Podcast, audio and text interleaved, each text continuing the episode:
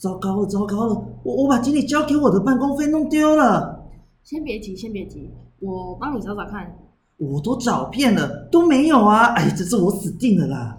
哎，冷静，冷静，冷静，仔细想想，刚刚都去过哪里了？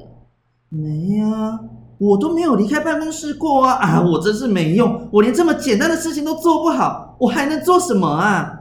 为什么要这么苛责自己？事情没有这么严重，先不要慌。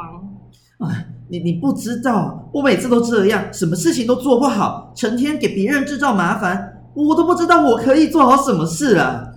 为什么要这样说自己呢？我们小组的电脑程式技术，没有人比你更强啊！可是丢钱这么严重的事情啊，经理不可能这么简单就放过我的啦！完了完了完了，这次绝对会失业，我要被开除的啦！啊，没这么严重呐。为什么总要幻想成悲剧呢？不是我别，你先不要急，我先帮你找找看。完了完了完了！我帮你找啦，你先不要急。怎么样，有吗？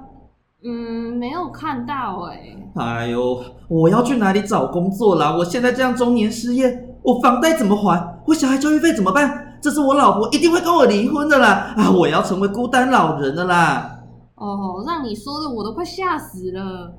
最好有这么严重，而且我记得你不是没有房贷吗？啊不，不是啊！好好好好，先站起来，先别急，我再找找看。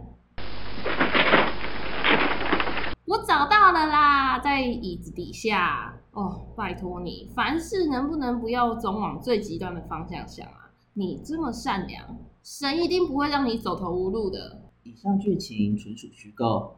如有雷同，敬请见谅。祝福大家一天的苦难一天当，把所有的苦难摆上，交托给神，神必保守。我是查奇，我是翠丝，我们下次再见。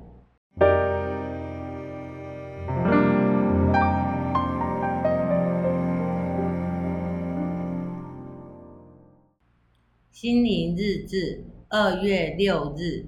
圣经以赛亚书第三十五章三至四节：你们要使柔软的手强壮，无力的膝稳固。对胆怯的人说：你们要刚强，不要惧怕。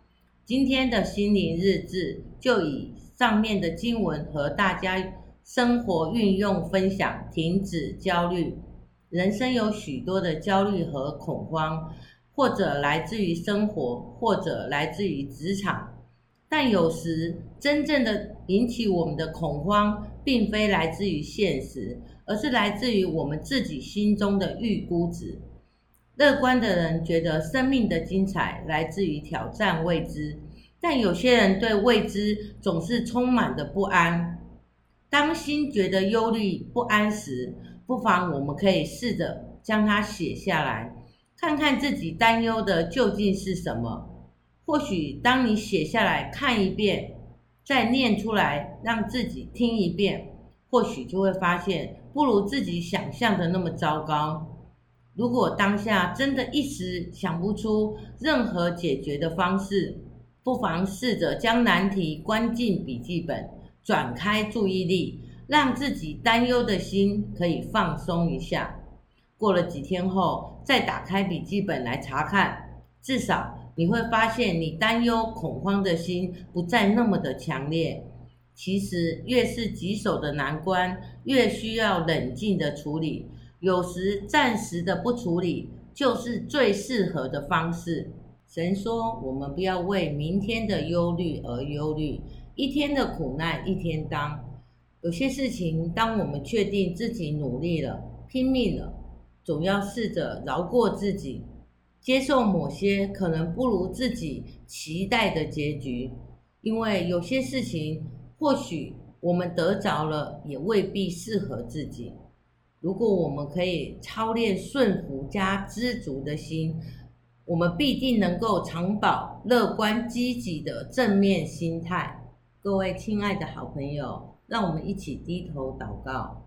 亲爱的天父，求你赐给我们智慧和勇气，不要因为一时的软弱而忘记有你奖赏的盼望，使我们不会因为担忧而使生活节奏紊乱，也求你帮助我们学习信靠，凡事交托，得以在你的庇护中享受真正的平安。